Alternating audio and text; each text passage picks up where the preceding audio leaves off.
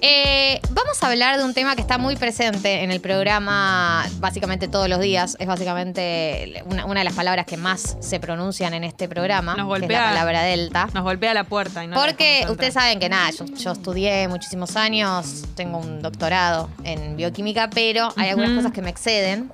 Como por ejemplo, qué es lo que está pasando con la variante Delta en el, país, en el mundo, y qué podemos esperar de acá en adelante eh, con el futuro de nuestras vidas. Y para eso vamos a hablar con Carolina Torres, que es viróloga, es doctora en bioquímica, es profesora de la Facultad de Farmacia y Bioquímica eh, de la Universidad de Buenos Aires y es investigadora del CONICET. Bienvenida Carolina a Te Aviso, Te Anuncio.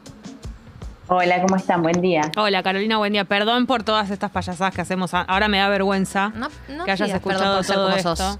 No, pero bueno, una cosa es cuando hay alguien que estamos por entrevistar a una persona más seria, como que digo, no, bueno, Estamos cantando. No, no, está bien, no soy tan seria, no se preocupe.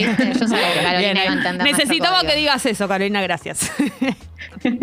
Eh, Carolina, eh, te hago la primera pregunta, eh, que es un tema que está siempre circundando acá en este programa, que es, em, ¿acaso la aparición de la variante Delta suspende todos los planes que teníamos de la vuelta a una supuesta normalidad de acá a fin de año con la vacunación y todo? Bueno, es, la verdad que es bastante difícil responder esa pregunta con mucha certeza, es hacer como una futurología básicamente porque no sabemos. Lo que sí sabemos es que es una variante más transmisible que lo que ya conocíamos, ¿no? Las versiones del virus que ya conocíamos, tanto los de primera ola como estas variantes de preocupación que sí ya son, digamos, las que causan las nuevas infecciones en nuestra población en este momento. Con Delta lo que, lo que ha pasado es que mostró una mucha mayor transmisión que las otras variantes, eh, ingresó especialmente en población no vacunada en los países donde comenzó a transmitirse fuertemente, digamos, cuando sale de India a principios de, marzo de este año, eh, y digamos, irrumpe sobre todo en lo que fue población de Reino Unido y después de ahí se diseminó a muchos otros países, ahí lo que pasó es que generó un brote enorme, pero especialmente en población no vacunada. Y lo que sí se vio es que en los países donde la vacunación era, digamos, bastante importante en proporción en su población, sí generó bastante menos daño desde las infecciones severas y los fallecimientos que en los países en donde esta vacunación no es tan así. Por lo tanto, el panorama es un poco eh, incierto en ese sentido. O sea, eh, estamos esperando que ingrese y que eventualmente pueda llegar a causar nuevas infecciones en nuestra población, pero la verdad es que no sabemos cómo se va a comportar en América del Sur en general, porque la epidemiología que nosotros tenemos es un poco distinta a la que tienen los países, por ejemplo, Estados Unidos o la que tiene Europa.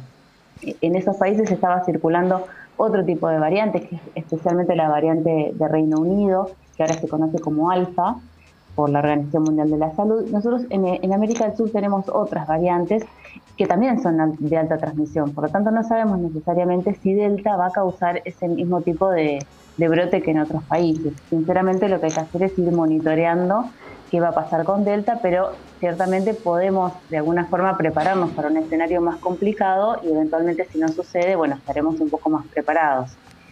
¿Y qué rol tiene la vacunación frente a la Delta y las nuevas variantes en general, eh, tanto en el caso de una primera, una, población vacunada en su mayoría con primera dosis, como en el caso de si llegamos a cubrir un porcentaje alto con dos dosis?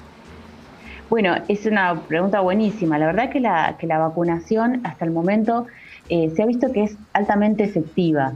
Eh, tanto con una dosis como con dos dosis. Si, bien existe como cierta preocupación porque con una sola dosis no tenemos la cobertura completa que podría ofrecer una vacuna, con una dosis inclusive para Delta se observó un alto nivel de efectividad. Estos son estudios muy recientes, por supuesto, porque Delta eh, emerge hace muy poco, pero eh, los estudios, por ejemplo, de, Reino Unido y también hay alguno de Canadá, indican que inclusive con una dosis, la protección, por ejemplo, con AstraZeneca, que es una vacuna compartida en esos países, se ha aplicado en nuestro país también, con una dosis es arriba del 70% la prevención de las hospitalizaciones por Delta, con lo cual eso es muy alto, y con dos dosis es arriba del 85-90%. Así que bueno, en ese sentido los datos son bastante alentadores eh, tal vez es un poco menor en, lo que respecta a la efectividad para prevenir una infección sintomática. O sea, siempre hay que recordar que la vacunación tiene un objetivo muy claro, que es en principio la prevención de las enfermedades severas por, por, eh, por el coronavirus, o sea, las hospitalizaciones y por supuesto los fallecimientos. Ese es el objetivo primordial. Por supuesto que después uno también desearía que frenara las transmisiones, que bajara el número de casos, pero eso recién se llega a ver cuando, cuando el porcentaje de población vacunada es realmente mucho más alto. Entonces, en definitiva, los primeros, los estudios que hay hasta el momento con Delta indican que eh, la vacunación no tiene ningún problema en ese sentido, o sea, las vacunas protegen contra Delta, como así protegen y funcionan para el resto de las variantes de preocupación. Así que, bueno, la verdad es que sí tenemos que tratar de completar las dosis para aumentar todavía más la efectividad de esas vacunas, pero inclusive con una dosis tenemos porcentajes de protección bastante elevados. Carolina, te hago una consulta. ¿Se sabe algo de los síntomas? ¿Son exactamente iguales a, a, como viene siendo el coronavirus que ya conocemos? ¿Hay alguna diferencia?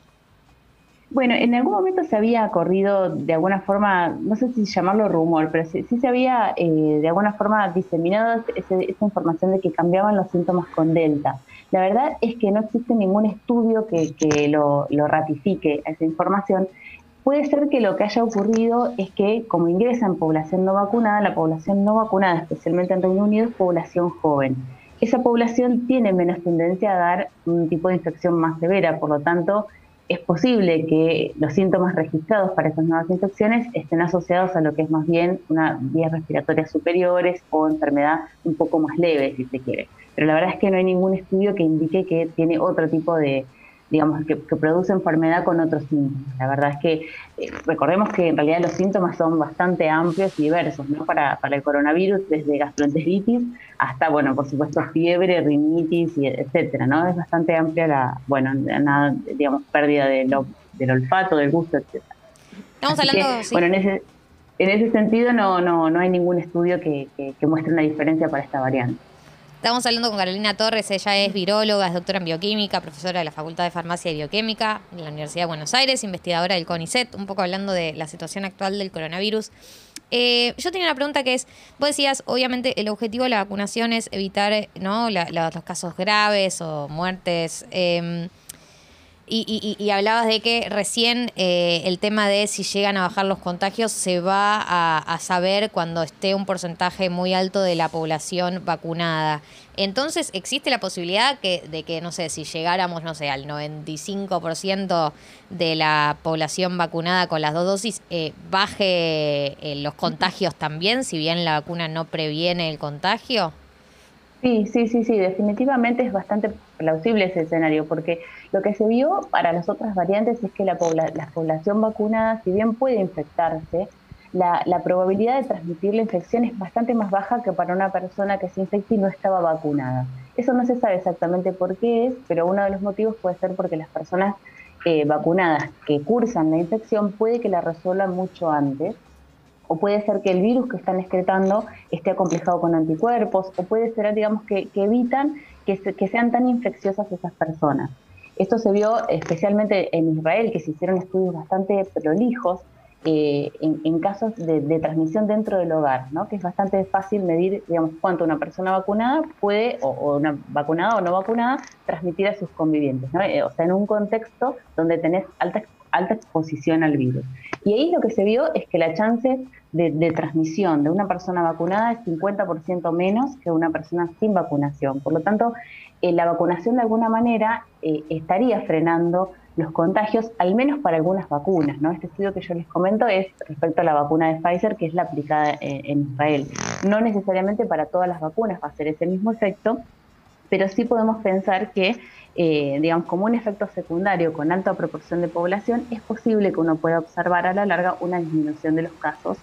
Eh, bueno, eh, la verdad es que también es hacer un poco de futurología, pero es, es algo que se viene observando en general, digamos, que los vacunados van a transmitir un poco menos, inclusive teniendo cargas virales altas. Pero bueno, la verdad es que, es que tenemos que ver qué, qué ocurre y bueno, también recordemos que en general en el mundo la población no vacunada está también asociada a lo que es población pediátrica, ¿no? que recién ahora está comenzando a vacunar. Eh, por eso también, eh, digamos, es bastante importante avanzar sobre esa, sobre esa población, los más jovencitos, porque eh, mientras queden estos espacios en la población en donde el virus puede transmitirse libremente, bueno, siempre vamos a tener la potencialidad de que el virus siga circulando. Es más difícil de cortar las cadenas de transmisión cuando nos quedan, digamos, eh, mucha gente sin vacunar, ¿no? Más allá de, digamos, de, los porcentajes que, uno esperaba para la protección de la enfermedad severa en adultos mayores, mientras quede una proporción de la población sin vacunación, siempre vamos a tener chance de que el virus siga circulando eh, en nuestra población. Y, te hago una última pregunta em, que tiene que ver con eh, esto que vos decías de que em, la, población que está menos vacunada no es, la joven, eh, en, en, algunos casos porque todavía no se había aprobado, pero en otros casos también porque eh, muchas personas jóvenes dicen, ¿por qué me voy a vacunar si yo probablemente si me contagio voy a pasarlo leve y después genero anticuerpos? Eh, ¿Qué le dirías a una persona joven que dice, mm, yo por qué me tengo que vacunar si el objetivo de las vacunas es reducir las hospitalizaciones y las muertes y a mí probablemente no me pase eso? Bueno, la, verdad es que hay varios motivos ¿no? para, para recomendar. Primero, que, que las enfermedades severas en población joven eh, digamos, si bien es, mucho más infrecuente que en población adulta, por supuesto que se observan casos, se observan casos de, eh, digamos, de cardiopatía, se observan eh, casos de, de, trombosis, etcétera, y esos casos son mucho más frecuentes que con la vacunación. Entonces, por ejemplo, uno tiene 100 veces más riesgo de tener una miocarditis por la infección por coronavirus siendo joven que por la, digamos, que por la, que por la vacunación. O sea que en términos de efectos adversos prácticamente no hay ningún riesgo para las vacunas y en términos de protección es sumamente alto a nivel personal y a nivel poblacional, sobre todo si una persona es conviviente de alguien con algún factor de riesgo. En ese sentido, sí tenemos que tratar de, vacunarnos, no por nosotros, sino por las personas que nos rodean, ¿no? nuestros convivientes. Lo mismo pasa con otras vacunas, por ejemplo, en el caso de las vacunas contra la gripe, pasa exactamente lo mismo. Si nosotros convivimos con una persona de riesgo, no, digamos, no necesitamos solamente que esa persona se vacune, si es embarazada, si es un niño, o sea, un bebito o un adulto mayor. Necesitamos tratar de evitar que el virus ingrese a nuestro hogar. O sea que en ese sentido, eh, no solo para la protección personal, eh, sino también para la protección colectiva. Y también recordemos que hay muchísimos efectos a largo plazo de la infección por el coronavirus que no conocemos no los conocemos ni en la población adulta ni en la población joven. Eh, por lo tanto, si bien pueden cursar, inclusive eh, tener un curso asintomático, la infección por coronavirus podría no ser inocua, digamos, podría no, digamos, tener alguna, alguna secuela eventualmente a largo plazo. No lo, no lo sabemos. Así que siempre es mejor tratar de evitar la infección y en el caso que tengamos contacto con el virus, que podamos resolverla mucho antes y eso, la vacunación, digamos, nos va a ayudar muchísimo en ese sentido. Carolina Torres es viróloga, doctora en bioquímica, profesora de la Facultad de Farmacia y Bioquímica en la Universidad de Buenos Aires, investigadora del CONICET. Muchísimas gracias, Carolina. Eh, fue clarísimo y mm, eh, te vamos a seguramente volver a consultar más adelante. No, muchísimas gracias, chicas. Bueno, un beso grande. Eh, esta entrevista la van a encontrar en minutos en Congo Podcast, por supuesto en Spotify. Denle seguir, si no nos siguen, así se enteran de todas las novedades, están al tanto y todo eso.